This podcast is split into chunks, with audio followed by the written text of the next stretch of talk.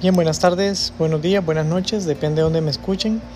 Vamos a comenzar a grabar para este nuevo periodo nuestro podcast sobre comercio electrónico. Muchas personas en las clases que he impartido pues han preguntado por qué hay que estudiar comercio electrónico y en este momento de la historia con COVID-19 todavía por las calles, la respuesta está aún más fácil de encontrar.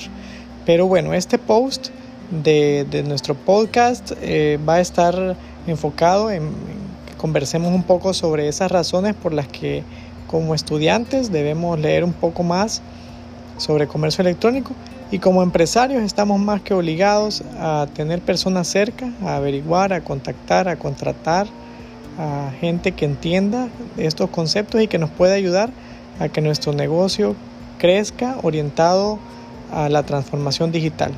Así que los espero pronto en los siguientes capítulos. Gracias.